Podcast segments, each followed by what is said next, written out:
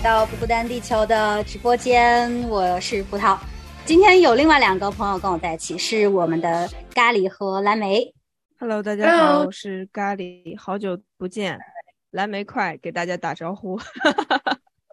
嗨，今天的直播特别不一样，今天是我们新。算是发明吗？算是怎么样想出来的一个创意？就是我们想要用一种 reaction 的方式来聊天。怎么 reaction 呢？其实我要先跟大家也介绍一下吧。之前我们的节目可能比较像是每一周大家聚在一起的一个团契，然后可能有好几个人可以同时来聊天。但是随着这个开学季的到来，我们有几员重要的成员都是要去上学了，所以说可能没有办法每一周可以固定时间下来在一起聊天。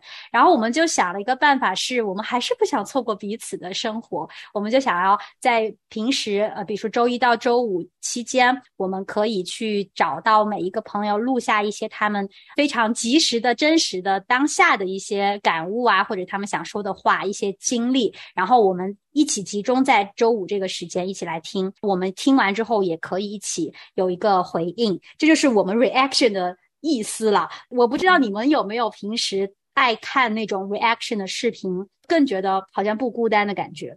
有有有，嗯，但是我看的都是那些。就比如说外国人看到中国歌手怎么，然后就惊艳了，类似这样。因为我特别喜欢唱歌嘛，就特别喜欢研究这些，所以就是，哦，我也看过类似的，我还看过什么，就是外国人如何评价周杰伦的水平啊，什么就是那种，对对对，类似这样的。啊，对我也是类似这种，就是被推送的类似的视频。嗯。你们觉得就是这种视频是不是比你单看就只是看这个唱歌本身还要更有意思？你会觉得有点像在跟人有聊天的感觉，就是他在跟你聊，他觉得这个东西怎么样？是的，但有的时候感觉这个 reaction 的人会比较重要。然后本来你看这个，嗯，可能没什么，然后 reaction 帮你有的时候也会很戏剧性，然后会帮你更多的去了解。这个背景啊，然后也把你更多的带进去。嗯，是有些 reaction 很 mean，，就是非常的，就是有点那种苛刻，那种也是挺吸引人的。毕竟把很多人不敢说的话，他可以说出来。然后，当然我们这里是一个有爱的 reaction 啊，所以说我希望我们是通过听互相之间的这种分享，可以了解彼此，然后也是可以鼓励彼此吧，也带我们更多的来思考。今天其实大家看到这个题目，有一点是感觉好像是很丧的一个话题啊。但是其实你们待会儿听到吴飞的这个爆料，你们会觉得非常的正能量，怎么样？透了。我是跟吴飞一起录的，我就非常期待咖喱跟蓝莓的一些反应，当然也是期待线上的这些朋友们跟我们的一些回应。我们先就根据吴飞他所爆料的，我们再来聊。好。其实你回来这么久啊，我们已经都录过一期节目了，但是也没有好好的聊你在台湾究竟发生了什么事情。上次也是匆匆的一言以蔽之，就是说也是挺忙的，但是你还归纳自己是有点躺平，有一点好像蹉跎的感觉。所以说你在台湾非常蹉跎。这 我很想听一下你在台湾整体的发生了什么事情，然后什么样子的感受吧。哇，我觉得我这次回台湾也算是多彩多姿吧，就是躺平的也躺的很多彩多姿，就是 在在各个地方都发生很多事，甚至是连国际上都发生很多很多事情，所以就是让我这次旅程，我觉得其实算哦算下来大概两个多月不到三个月，但是就说一晃眼就过了，但是你回首的时候又发现好像。就经历了蛮多事，当然我最认真、最认真这这一次回台湾做的事，就是好好的陪家人，因为我真的就是这这一个疫情，然后这个在从来到温哥华之后，大概真的有几乎快要两年、一年多的时间没有办法好好跟家人相聚了。然后我觉得大家现在在这个疫情时代、后疫情时代，不管你怎么叫它，大家应该都可以体会到那种。一跟透过屏幕跟一个人聊天，还有与以及这个实际真的道成肉身的跟对方聊天的那个差别吧。那我这次就好不容易就是可以道成肉身的跟我的家人在一起，我就觉得非常享受这个时间。嗯，那但我的家人在台湾也是非常的忙啦，各有各的事忙，所以就就。只能用各种拼拼凑凑的时间，然后最享受的当然就是一起坐下来吃一顿饭，然后或者是甚至出去旅游的时间。然后说到我有办法每一天都一起吃饭吗？还是说真的吃饭也要约时间？呃，全家到齐比较困难，但是至少就是说我当我回到这个台台中下面这个彰化。这个地方，我们家人在那的时候，至少我爸、我妈，然后我最小的弟弟，我们都可以坐在一起吃饭，至少一天有一餐的时间，对吧？我就很享受。我觉得我们华人就是很喜欢聚在一起吃饭，然后我又是一个对这个这个又又讲到我对食物的挑剔了。最近，最近我这次有吃到你的那个小笼包吗？有有有，就该吃的东西都都有吃到，然后还有我们就是这个。顶圈风某一家非常有名小笼包店，他做的红油抄手是我的最爱。就是当然没有像你们成都这么正宗啦，就是他肯定减了辣、减了油度，都都没有到那么 over，但是就刚好符合台湾人的口味。然后就是那个吃到那个花椒的一点麻，然后加上加醋的那一点酸，然后把那个红油抄手衬托的，真的是哇，讲了我要流口水了。无非就是一个手跟家里有什么关系？吃货就是这样的，聊不到主题，然后就想到吃的，就开始聊吃的。我都跟父母吃不到一顿饭，就一天一天就大概吃一顿饭。然后我最爱的红油抄手，他减了油，减了麻，减了辣，那个麻。跟家人吃饭，然后某一种特定的食物，他们会搭配在一起，就像其实我。每呃过节的时候，我们大家族会聚在一起。大家族好像 听听起来多么，就是家是挺多人的。我之之前看你们过年特别热闹。我们大的家庭就是聚在一起，我大娘都会包饺子，所以这个饺子跟这个聚会是，我觉得是 combo。也就像吴飞讲，可能跟家他们家的一起吃饭是 combo。哦，可能对他来说，跟家人的记忆很大一部分跟食物有关系，所以说后面有一大段你们将会听到他对食物的怀念。他因为现在已经回到温哥华了，所以说他聊了好久的关于他吃了什么东西。啊，好了，那我们继续听。好，你这次回去都没有学一些技艺，就可以带回温哥华照顾自己。我好像真的就是说，我你知道，我不知道你葡萄知不知道有一个很有名的 YouTuber 叫 Uncle Roger。哦，不知道哎。哦，他他很有名，然后他是在 YouTube YouTube 上面，现在大概有六百多万粉丝。然后他，我推荐大家去看，因为我很喜欢看他。我觉得我跟他比较像，就是我们都说了一口好菜，就我们知道那个调味方法啊，等等等等，然后怎么样做会好吃，怎么样做不会好吃。但是我们就不是实践派的，我们可能真的很少亲自踏足厨房，然后去做一道菜。但是我们就是很。很很爱吃，然后也很很懂吃，然后对对对，然后就就很喜欢评比别人说的菜，以至于像我常我常常在节目上讲，然后甚至跟我一起录《恋爱季节》这个我表姐的老公，也就是我的表姐夫，他就是真的非常会擅长下厨的男人。好男人，然后就是他就做各种料理啊。然后我曾经他在温哥华，我吃到温哥华最好吃的牛肉面，就不是出自任何一家温哥华的中餐厅，而是出自我表姐夫之手。然后哇，他那个清炖牛肉面真的是从面到汤头到牛肉都，你知道，我都给出极高的评价。然后甚至他也就是一般台湾的清炖牛肉面，就是真的煮的非常清淡，然后。大部分用一些萝卜、玉米、红萝卜等等，就是去调那个甜味。它很关键的是，它加了一味花椒，它又用那个花椒又去渲染那个汤头，然后甚至那个花椒是花椒粒、花椒油是会渗到那个牛肉里面跟面条里面的，以至于你在咬下牛肉的那一刹那，那个花椒味就会散进你的鼻腔里面，就觉得哇舒服。听你很像那个中华小当家，钻进你的鼻腔。哎，我我吃东西真的是会有那种小当家式，或者是对那种那种很多美食卡通会有那种，就是进入到另外一个领域去上上到三层天啊。我觉得不孤单以后。可以就是开一个新的板块了，就是带大家领略各种美食。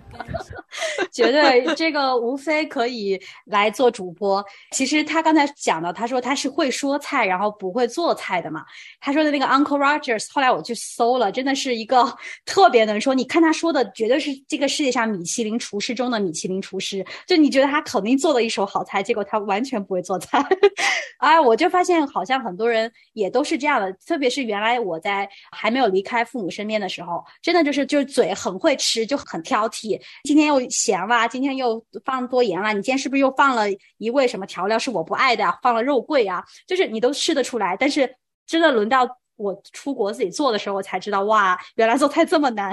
我跟吴飞聊天的时候，我就就想说，好的，等你哪天自己做，你就知道了。就是其他的东西能将就吃，能吃饱就行了。对，我记得他之前说过，他自己如果做食物的话，就是很简单，能吃就行。但是他也是很喜欢，我们人好像都是这样，我们都喜欢吃好吃的，但是就是懒得做。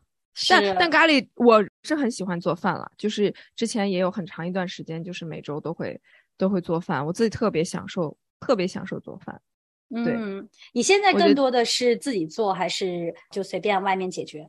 点外卖。自己做非常非常少，就越来越简单。我觉得跟生活节奏快，再加上你给自己生活塞满了很多东西有关系吧。但是我觉得做菜真的是一件，应该是一件特别享受的事情。我我觉得就是之前看，呃，葡萄给大家做饭的时候，哇塞，就是惊为天人。然后之前也给我发过信息，十点钟在烤面包。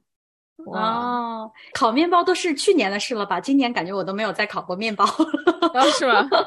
是是是，我就也是很懒了。我知道的高手就在我们中间，就是蓝莓。对，这个真的是大厨。我已经不出山好几年了，两年没有出山。我我只是想知道，无非要聊到多久才聊到父母？要铺垫很久。说到吃的就回不来了，有点，可能真的就是他对台湾的记忆有很多都在吃的上面嘛。那我们继续听一听吧。其实你刚才也有跟我讲说，你这次回台湾有一个新的感受。你刚才讲美食嘛，都是你向往的，都是你熟悉的，好像也没有特别大的什么新鲜的东西。那你刚才说的这个新鲜的感受是指什么事情？是，我觉得其实也不是新鲜感受了，就是一个很突然，就是从回了台湾，然后从台湾回到温哥华这边，一个很大的人生体悟吧。就是特别，我刚刚说到，我大部分的时间都花在陪伴家人上。那我回来之后，我就发现，哇，我突然就是又抽离我家人身边，那也是我重新被回到一个就是陌生的地方。然后当然也不算陌生了，就是我在温哥华也 待了一年多了，一两年了。但是就是离开他。他们之后，我就回忆那一段我回台湾的时间，我才发现说，哇，为什么我这么想要跟家人在一起的原因到底是什么？因为我突然隔了大概快两年的时间没见他们，然后重新回到他们身边的时候，当然，我觉得这个很多人都会有感触，就是会说，包括我身边的朋友就会觉得啊，父母突然变老了，就是我觉得这个每次讲起来都很令人受不了这个话题，对吧？就是好像。就是一阵子没看他们，他们怎么突然变老了？然后呃，行动变慢了，头发变白了，然后就你突然觉得他不是你一直记忆中想念的那个父母了。然后甚至我觉得就不只是我父母，我特别是在我有一个最小的弟弟，跟我差了十五六岁吧，所以他现在还在上国中的年纪。那我这一次回去，我就看到他的改变是更大的。就是从他我出去前，他还是一个小朋友，结果我这次回去，他竟然开始要变声了。就是你知道，男生都会有一个呃成长阶段，然后进入青春期开始变声。就是我觉得哇，这个声音不是我熟悉的那个弟弟，就是你知道高亢，然后呃，就是像那种维也纳儿童合唱团的那种声音，就开始。就有一种就是变得又哑又低这样，然后然后甚至是他很多说话的方式，你知道进入青春期的人讲话就不是像以前那种小朋友比较天真无邪似的，就非常台湾叫屁孩吧，有那种就是没有礼貌的啊，或者是在我们看来比较粗俗的用词啊等等，我就突然觉得哇，我的爸妈变老，然后我弟弟也变得好陌生等等等等，所以我这次回来我就发现说，其实想要陪在。心爱的家人和朋友身边，不只是为了怀旧，更要继续认识他们，就继续不断的认识他们每一个侧面。因为真的在每个人长大的过程中，其实你会发现没有一个固定的我，我们每天都在变，对吧？可能这。变，然后经历了不同事，经历了不同成长阶段，甚至只是天气的不同等等，不断的改变我们。所以其实我们在成长过程中一直都在变。那个我，所谓的我是一个持续流动的状态。然后，但是这每一个人生的片段都构建成了那一个我。这讲的有点哲学，但是我觉得大家应该能够体会我在说什么。而且，嗯。更重要的是，从我们的信仰来说，是上帝认识的我们，就是因为上帝是永恒不变，然后又是啊，temporal，就是超越时间的，所以他认识的每一个我，比如说每一个无非，每一个葡萄，都是所有我们从。一出生到现在，每一个人生阶段，甚至是以后八十岁的葡萄、九十岁的无非，这样叠加起来的人生片段，在上帝眼中才是一个完整的我们。而我觉得，如果当我们能够真的在自己所爱的人、在乎的人身边，透过爱的这个透镜，尽可能认识。每一个时间节点的他，那就是一真的能够让我们尝试更靠近上帝眼中的那一个他，那个你我他。然后，我觉得这真的是对我来说，这何尝不是人生中之大幸也啊！我每次听你描述你跟家人的这些关系，都让我非常的羡慕，因为我觉得你刚刚说的一个关键词很重要，就是在爱的这个透镜里面去了解他、认识他。像我自己啊，我就觉得好像。跟我妈妈之间就并没有那一层爱的关系，就是我好像没有那份渴望去了解她，所以我就觉得人与人之间的关系，当我们学会了要先要真的是学会什么是爱的。感受怎么是给予爱，然后我们在这个过程当中才能够摆对我们的轨道，我们才能知道要做什么。然后其实我觉得很多父母对小孩子也是一样，有很多包括我们之前说到全职妈妈甚至全职爸爸，他愿意抛下放弃自己的事业，选择这几年这一段人生当中的这一个阶段，回到家里全程的陪伴自己的孩子成长。我觉得也是出于这样子的一个目的一个意义，就是因为人生每一秒。过了就没有了，然后想把爱的人的所有的一切都收在我们的眼里面。哇，这块儿我还挺有共鸣的。这一段就是不仅共鸣，而且扎心。呃，我刚听到葡萄分享说，我们要透过这个爱的这个透镜来去看自己的自己的父母嘛。那我我觉得现在还是虽然已经嗯这么大年纪了，三十岁了，但还是。看父母的时候很难去用爱的透镜，就发现我自己爱人的能力好差呀，就好像可以爱身边的所有人，但是就是没办法爱父母。我又仔细的回想，那我爱身边的其他人的原因是什么？是真的就是用上帝的眼光去在爱他们吗？其实也不一定是这样，可能不能说不一定，有可能是一定不。对我我我就是最近有很多反思嘛，就想到说。到底应该怎么样去爱人？怎么用上帝的爱去爱人？之前我们也一直说要爱人如己，对自己的爱也是是一样的。就是我有我有没有用上帝的爱在爱我？我们常常也说要爱自己，但是这个，嗯，有没有用上帝的眼光去看自己？这个我觉得也是我我自己也很扎心。就听完之后，我发现，哇，我要求那么多，我想要那么多东西，但是我都把好多就是核心都丢了。就我想要爱我自己的方式。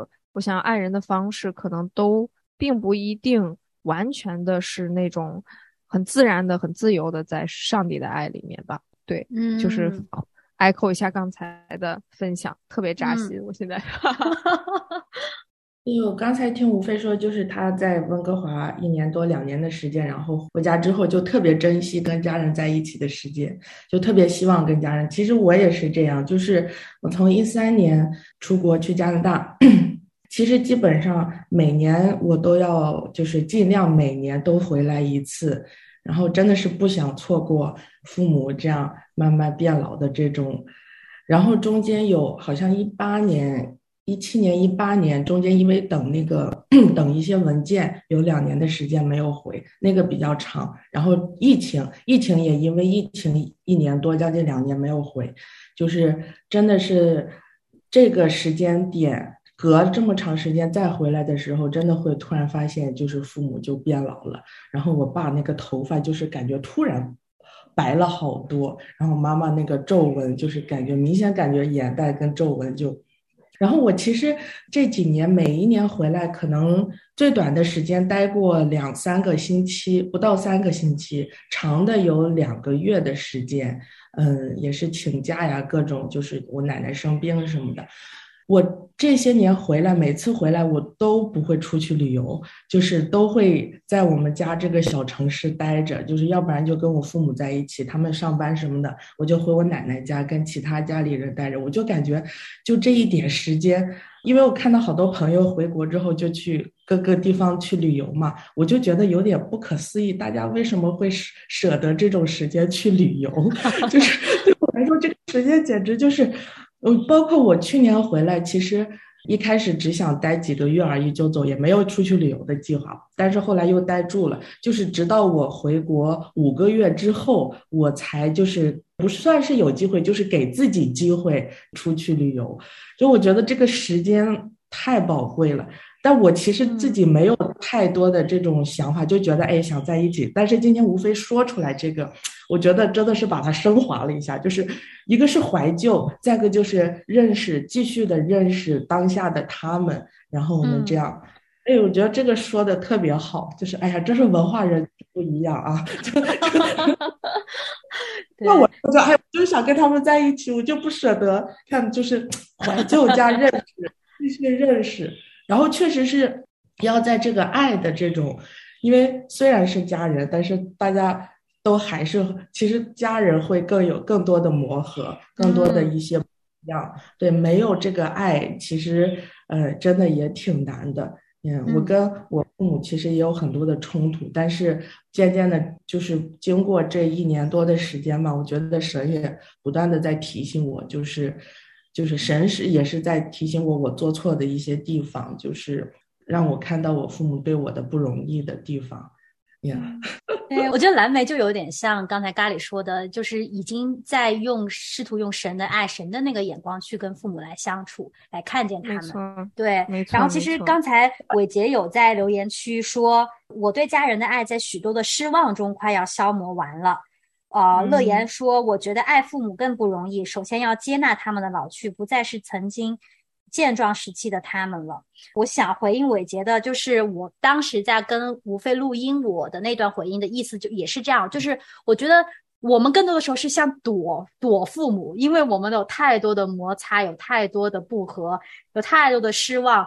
我不是像吴飞那样想要一分一秒都不错过，不是想像蓝莓那样想要每一秒都跟他们在一起，反而是我想要尽可能的远离他们。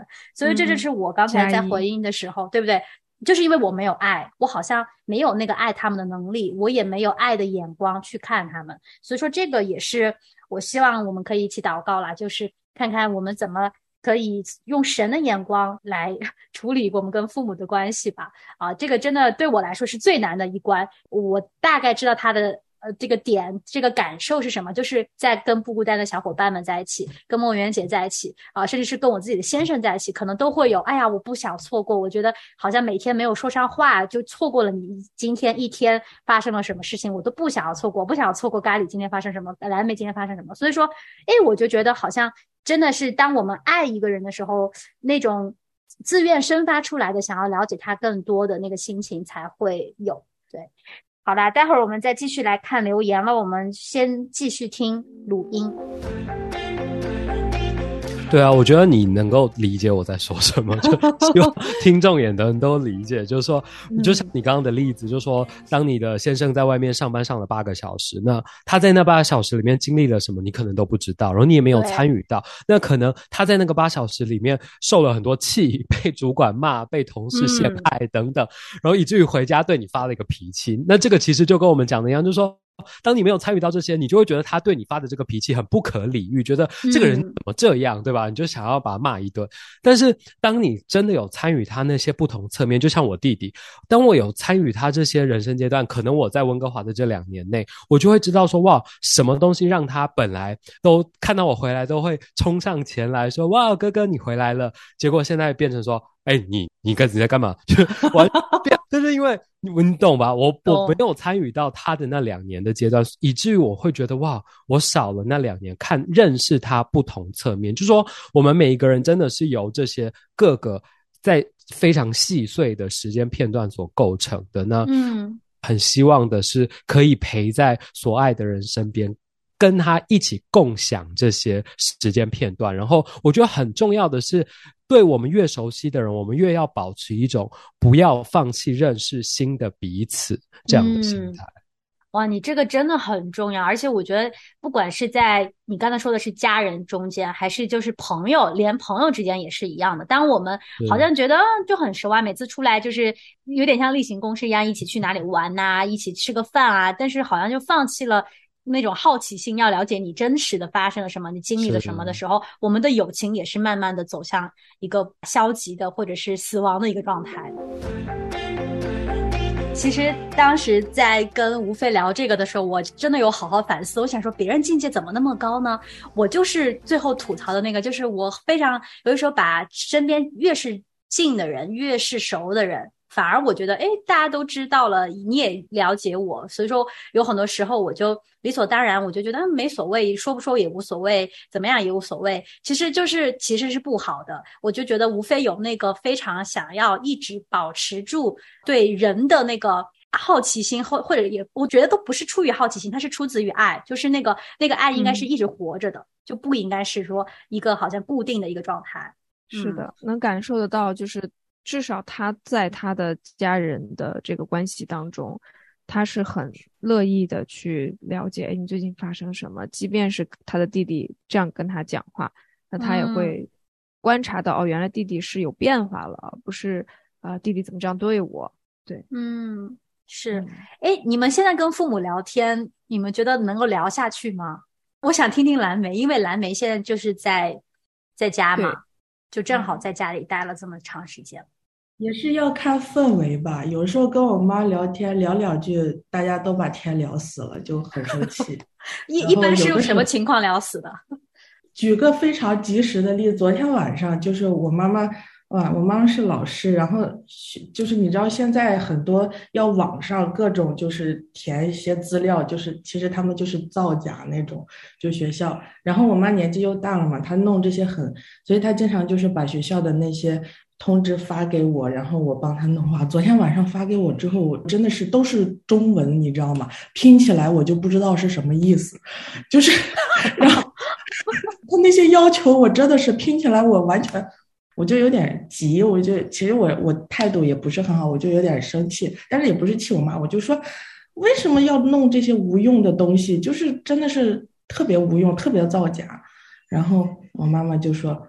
他说：“他没办法，你说这些还是要做。那我说我可以有表达的权利吧，我可以表达吧。”他就说：“那我也可以表达吧。”这就是我说：“那你你要你表达呀？”他说：“这就是我的表达。”我说：“ 老天，好窒息。”对，就是，但是爷爷大部分时间还是会平心静气的聊一聊他今天的工作呀，他也吐槽一下工作一些什么事情，然后我也吐槽我的老板怎么怎么样，大部分时间还是比较和谐的。嗯，但是我跟我爸爸好像就聊的比较少，就是，你看他现在在外地工作嘛，然后，嗯，偶尔回来一次，然后他就忙他的事情，就是我能感受到他那个爱，深沉的爱，但是嘛，就是太深沉了，对，不是那么喜喜欢表。但上次回来，我们俩就没怎么聊过天，然后他走的时候下电梯的时候。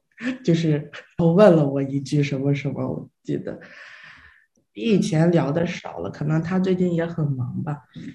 你们俩刚才说就是对家人好像没有那种爱，我觉得其实你们不是没有爱，其实你们俩都是一个都是很有爱的人，但是就可能只是被家人伤害了之后，就是可能不敢再去表达那种爱。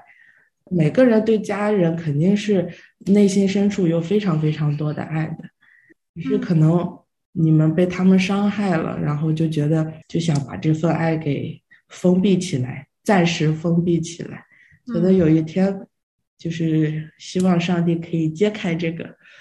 啊，希望是了。其实我突然想到一个词，也是我们节目当中常常涉及到的一个词，就是叫分享欲嘛。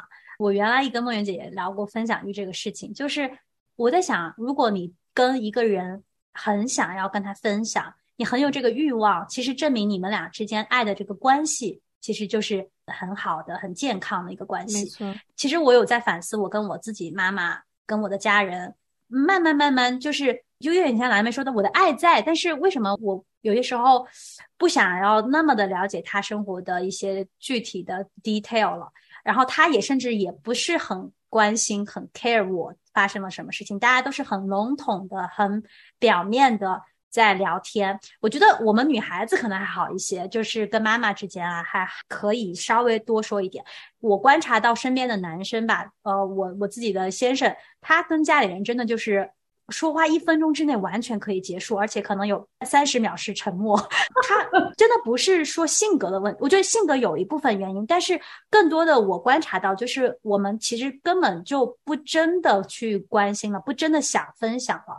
这个东西，呃，也是关系当中的一些有曾经的伤害或者是距离，呃，各种都有可能产生吧。然后我刚才看到伟杰说，他说。他觉得父母身体是长大了或者变老了，可是属灵方面的事成长却很少很少。真的是岁月，你若善用来成长你的灵命，老了你就像一个属灵长辈这样的；如果没有善用，老了你会因为一些很幼稚的理由而哭闹、烦躁、失落，不常寻求神，而是用自己一套老固执的方式表现出灵命的不成熟。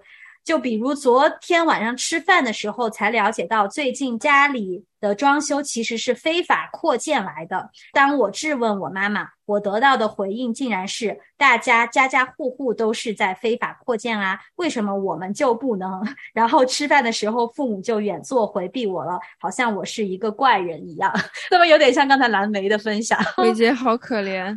反正我之前是跟我妈也是类似。跟伟杰发生过这样的事情，嗯，呃，我就是用用圣经说，哎，你你信主了之后，你你要做什么做什么做什么？但其实他们，反正我发现我妈是不知道的，她完全不知道。做一些就是我在我看来不符合圣经，或不是不符合圣经，而是不符合我的标准的事情的时候，我就会跟我妈说，哎，你怎么这样？你怎么这样？你做基督徒不能这样这样这样的。但我觉得这个是很伤害我和我妈妈关系的。其实我是很想爱我妈，跟她说这些话。但是后来发现啊，就是爱一个人，因为我们从小就接受教育。刚才辅导也说，说男生跟父母之间的这种沟通是比较少、比较难的。我发现我其实也是这样的，就是不愿意说，就觉得我每天我跟你的生活又完全不一样，我有什么好说的？我觉得这个跟我们中国整个的文化。还有我们自己接受到的这个教育有很大的关系。其实说实话，就是不注重家庭关系的，只注重说我们个人在追求什么。就是大家都很爱这个家庭，但是都是用自己的方式。父亲就是说我要努力的挣钱，维持这个家庭；妈妈就是我要好好的给家人做饭，我要料理家务，照顾这个家庭；孩子就是我要好好的学习，来回报父母。但其实这当中都没有 connection。嗯，就是我，我小的时候我就发现，其实我什么时候最快乐、最开心的，就是跟我爸爸一起做饭的时候。我是小的时候六年的时间跟跟爸爸一起生活的，妈妈在很远的地方打工嘛。那我就发现说，我什么东西的勾起我愉快的回忆，就是疫情期间我自己在包饺子，然后在自己弄馅儿，因为出不去嘛。然后我就突然想起我和小的时候，我和我爸爸一起。呃，每周一起做饭的场景，因为他工作也是很辛苦很忙，所以他每个周末就会准备一周可以要用到的这些食物，所以就常常跟他周末我们都是包饺子、包包子、蒸馒头，嗯，所以就是我发现啊，我自己开始做这个的时候，勾起我儿时愉快的回忆，跟我爸爸一起做这些的时候是最快乐、最开心的，嗯。嗯，其实根本就不是什么我学习好、成绩好了拿拿好成绩然后开心，并不是这样的，是啊，对。所以就是我自己也很也挺难过的，就是我也很努力的想要去不要用嗯这些标准来去要求自己，要求父母，但是哇，就发现在家庭当中这种事情是最容易出现的，我最没有耐心的，嗯，就很还是对，还是挺难过。我对自己，我觉得对自己也是这样的，嗯，就希望。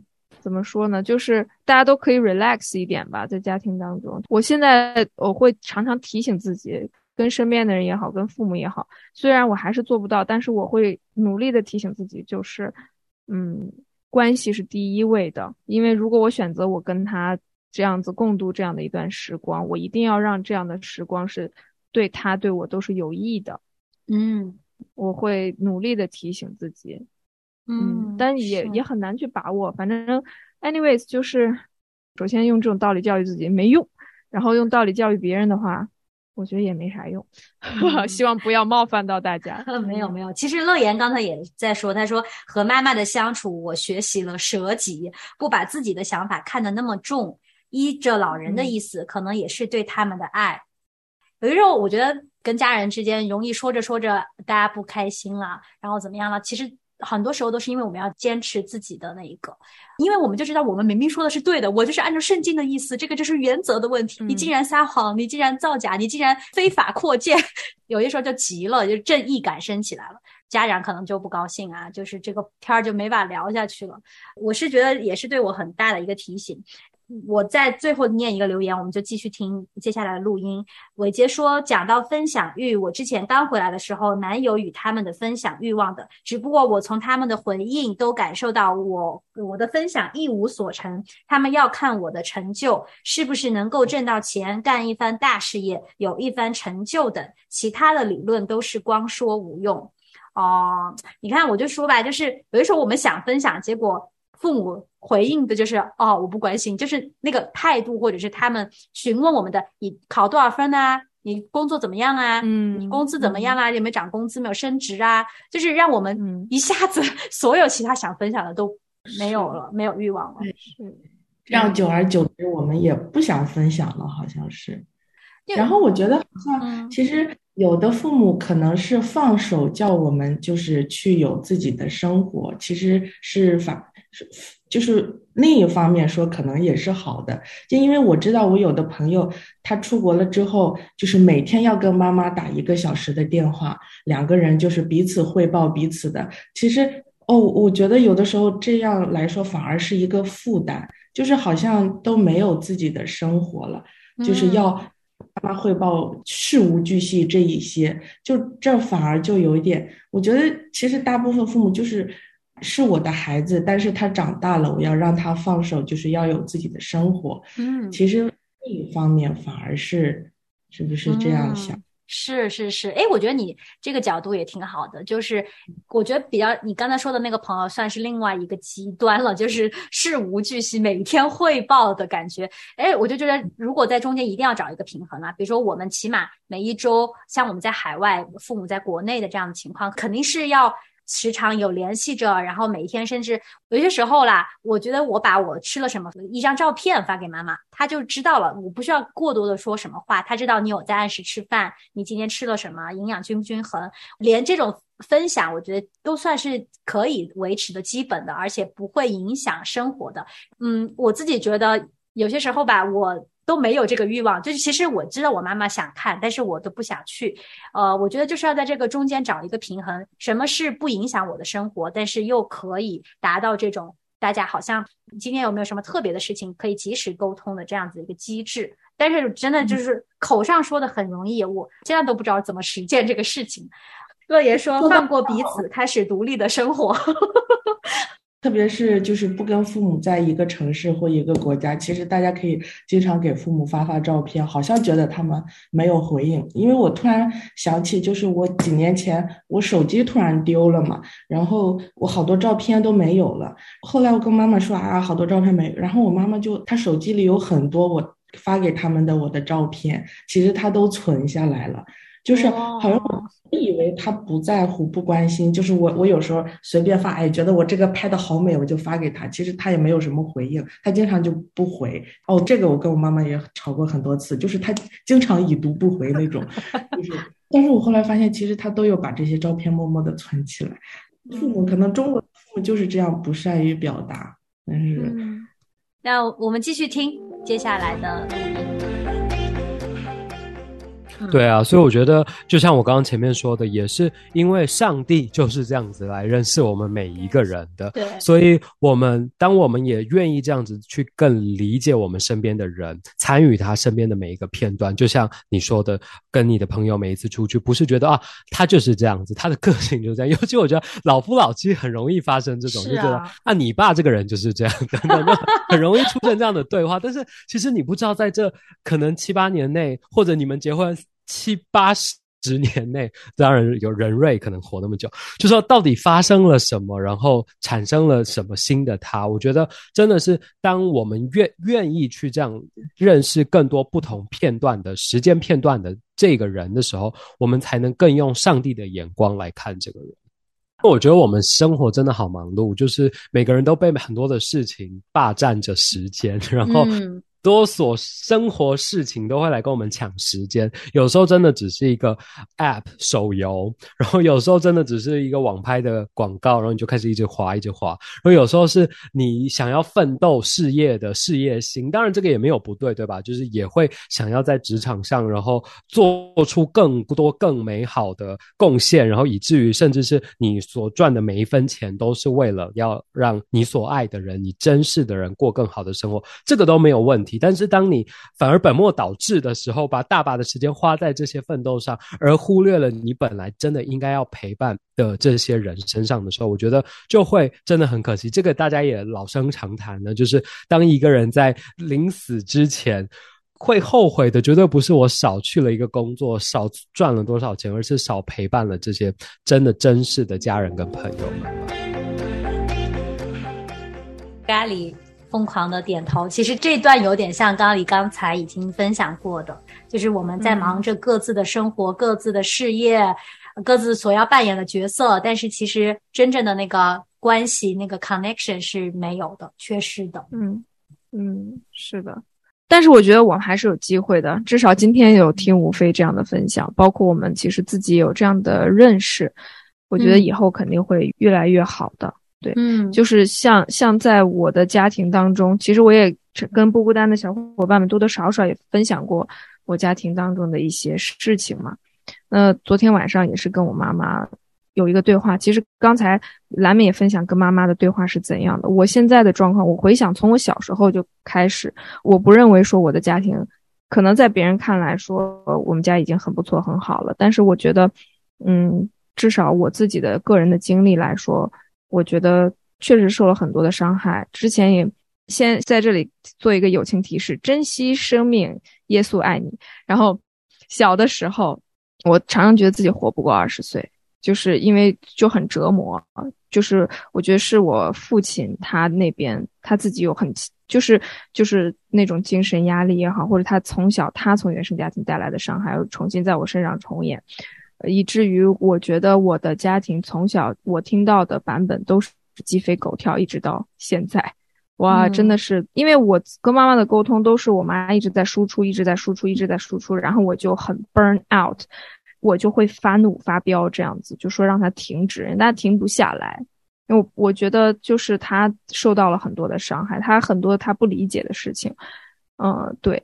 所以昨天晚上就常常是这样的，就是跟妈妈的这种沟通，都是我一直在听，一直在听，然后我也反弹说，啊，你不可以这样想，你怎么会这样啊？但是我就是还是摸不到他内心深处，他真正的需要是什么？或许他真的就是需要有人倾听，但是，呃，我就觉得哇，我一直听下去，我们家的这样的事情就是很折磨，包括我父亲他也是有家庭暴力的这种，呃，为什么我想？死就是因为被暴力很严重嘛，嗯，就是受不了，对，就是精神折磨太大了。就呃，对你好的时候是很爱你，然后结果你哪哪里在他觉得不满意的话，那就突然就是一顿暴打，也不知道为什么。对，也没有理由的，所以就是导致我现在就是我的跟人的交往也是这样，就很小心翼翼的。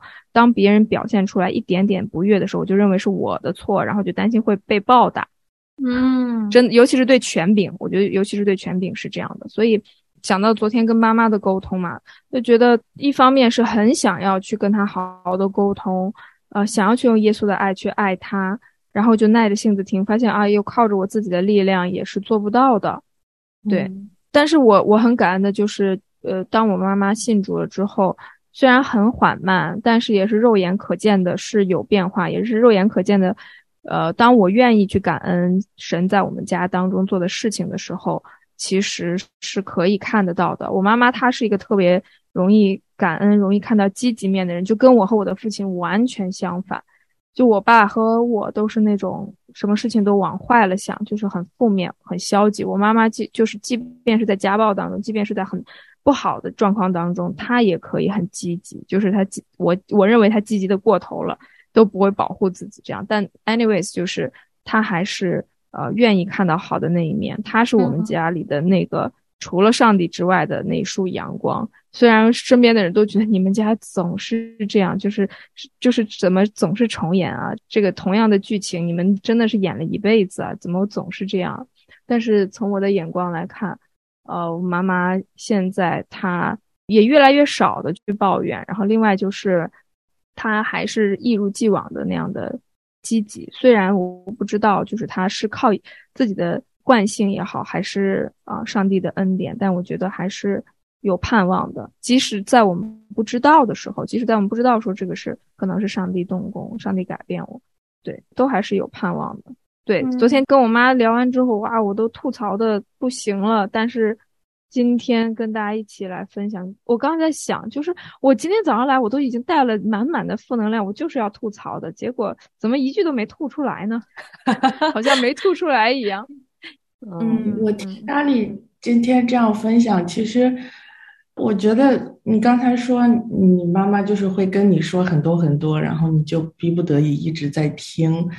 其实我突然就觉得，就是你在这个过程中，其实神也磨练你，给你这种倾听的这种这种耐心，就好像其实大家就会特别喜欢找你去聊，就是因为你在这个过程中，可能就是慢慢生出那种愿意倾听别人的这种耐心，这种品质。嗯，我上个星期跟咖喱见面，我们出去玩嘛，然后就是你一见到咖喱，就是就会觉得这个人是特别信任的，就你可以跟他聊很多，你可以跟他说很多的这种。就我最后我自己都觉得我跟咖喱说了很多，然后我后来就想，哎呀，谁跟我说像我这样跟我说这么多，我会很烦很烦，就是我会听，我就想我自己说的都烦了，你知道吗？我我说你还要听吗？他说我愿意听，就是。你知道吗？然后我知道另外的人也是会找咖喱去聊，就是然后咖喱就会这样听，哎，真的是就是很难得。当然对他来说，可能就是我觉得 咖喱说我好痛苦，不要来找我了。就是 那不会不会完全不会。但是我我就是想说，我刚才听你说，你就是妈妈一直找你这样说，其实对慢慢的生出这种品格来，其实嗯。也算是不好中的一点点好吧。是的，很感谢蓝莓的鼓励。其实，因为我自己有很多想要吐槽的。我在孤孤单非常开心的一件事情，就是可以跟大家有的吐槽，有的没的。对，但是同一时间，我觉得就是上帝也提醒我，更多的打开我自己，因为我里面有很多的毒嘛。就是从原生家庭的这种，虽然之前我们一起经历过很多，就是跟父亲写信也一起在这里面，我们努力的挣扎，想要得到医治。但是我觉得最终的医治肯定是我们把我们里面的这个里面所有的毒，我们就向上帝来去释放。上帝是永远他是接得住的，所以现在我也有一个，就上帝也向我发出挑战了，其实就是你愿不愿意再敞开你的心，把你里面的那个。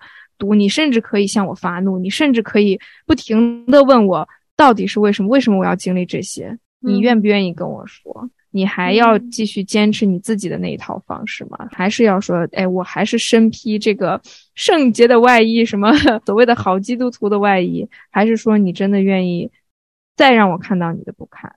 嗯，伟杰也说，他说咖喱没事，相信天赋爸爸和在不孤单的大家都会保护好咖喱。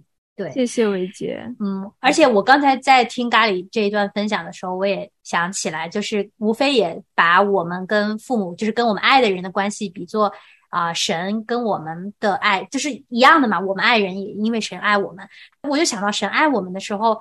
我们如果刚才所有的讨论都是在我们身边的人的关系，我们怎么去分享？愿不愿意分享？我们以什么样的方式去分享？那我们跟神其实更没有这些所谓的框架，所谓的拦阻，有什么样子的误会都没有。其实真的，我们跟神才应该是那个畅通无阻的沟通，应该把我们每一天每一刻我们自己的任何的心情都可以来告诉他。我觉得神也特别想听。刚才蓝莓说。咖喱是那个很愿意倾听、有耐心倾听。我觉得神应该就是咖喱的最终极版本，就是随时都在听。对，所以说，呃，真的这个提醒也是非常的好。我相信咖喱会越来越好，也咖喱的妈妈也真的是我们一起来盼望吧，盼望放在耶稣那里。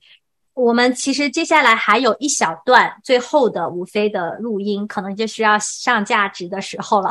然后，好期待。好的，我们一起来听。其实我同一时间有想到一个非常现实的事情，就是有很多人觉得我的生活已经都这么多要处理，都连我自己的事业、我的工作、我的人际关系都这么麻烦了，我不想要再去摄入更多另外一个人的世界。包括我们现在就是所谓的交友，大家都是停在一个非常肤浅的一个状态。我有些时候也是，我想说我要不要去关心一下这个朋友，但是我好怕他跟我说，他真真的掏心跟我说他的生活，我怕我兜不住。我觉得我要去。承载他所有他要经历的所有的东西，其实有些时候我们作为我们这一代年轻人来说，我们好像就很想要把自己撇得越干净越好，觉得不要去参与更多人的生活，这是一个现实。是没错，而且我觉得这个是在我们常常谈大叙事嘛，就是 meta narrative，那这个就是在个人主义这个大故事、大叙事下的一个现实，就是。嗯，让我们每个人都专注于自己的事就好。我必须很真实的说，除了我最在意的这些人以外，如果今天突然有一个人，然后跑来要跟我掏心掏肺的说他 有今天发生了什么事，而且我这个人是非常害怕，就是所有柴米油盐酱醋茶的琐事的人，我也会躲得很远，我也会跟葡萄做出一样的反应。但是就说。所谓个人主义的叙事，让我们只在意个人的眼前的事情。比如说，我现在就是要想办法把我的论文写出来，赶快毕业。其他的事我都觉得啊，谢谢再联络。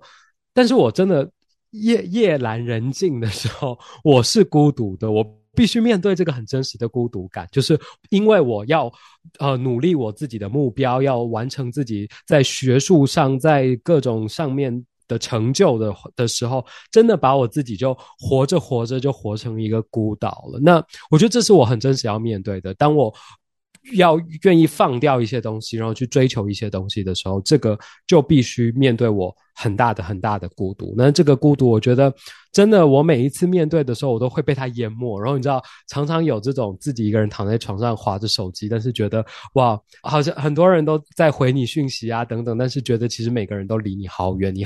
好孤独的这种感觉，我觉得真的是我们这个时代共同的一个现象吧。那我们怎么样做到一个更好的平衡，然后去拥抱那些本来上帝就把我摆设在我们生命当中，甚至上帝造人就把人创造在关系当中的这些关系恢复起来。当然，有时候关系真的就是很多，你知道剪不断理还乱，然后甚至华人的关系就特别这个千丝万缕纠缠不清。但是。我们要怎么学会在啊千丝万缕当中又保持自己的空间，在保持自己的空间的同时，又去拥抱这些真实的关系？我觉得就是一个人生至难至深之课题。真的，有些时候我觉得连处理这些关系都已经耗尽所有的时间精力，我怎么还能去 focus 在我想要做的事情上面去？就真的是一个很大的难题。我们今天聊的这个话题很有意义，是因为在这个直播当中，这周新的一个直播的尝试当中，我们也是想要把这样子一个理念带给大家，就是当我们的朋友，我们这个不孤单地球里面自己的弟兄姊妹每天发生的事情，我们想要第一时间，我们可以来爆料，我们可以来报给我们的朋友，让我们的朋友第一时间就知道，哦，这个星期我发生了什么，我有什么样子的感悟，有什么样子的经历，那这样子在我们。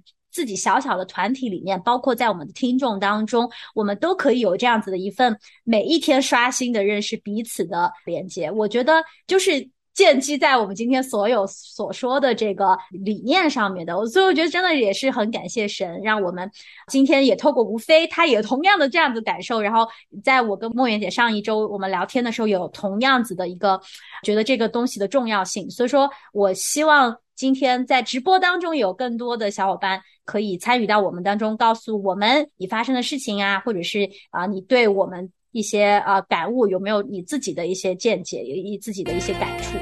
好吧。好耶。你的世界就是美好、真挚、自由的灵，充满我的生命。你的世界就是美好、真挚、自由的灵，充满我的生命。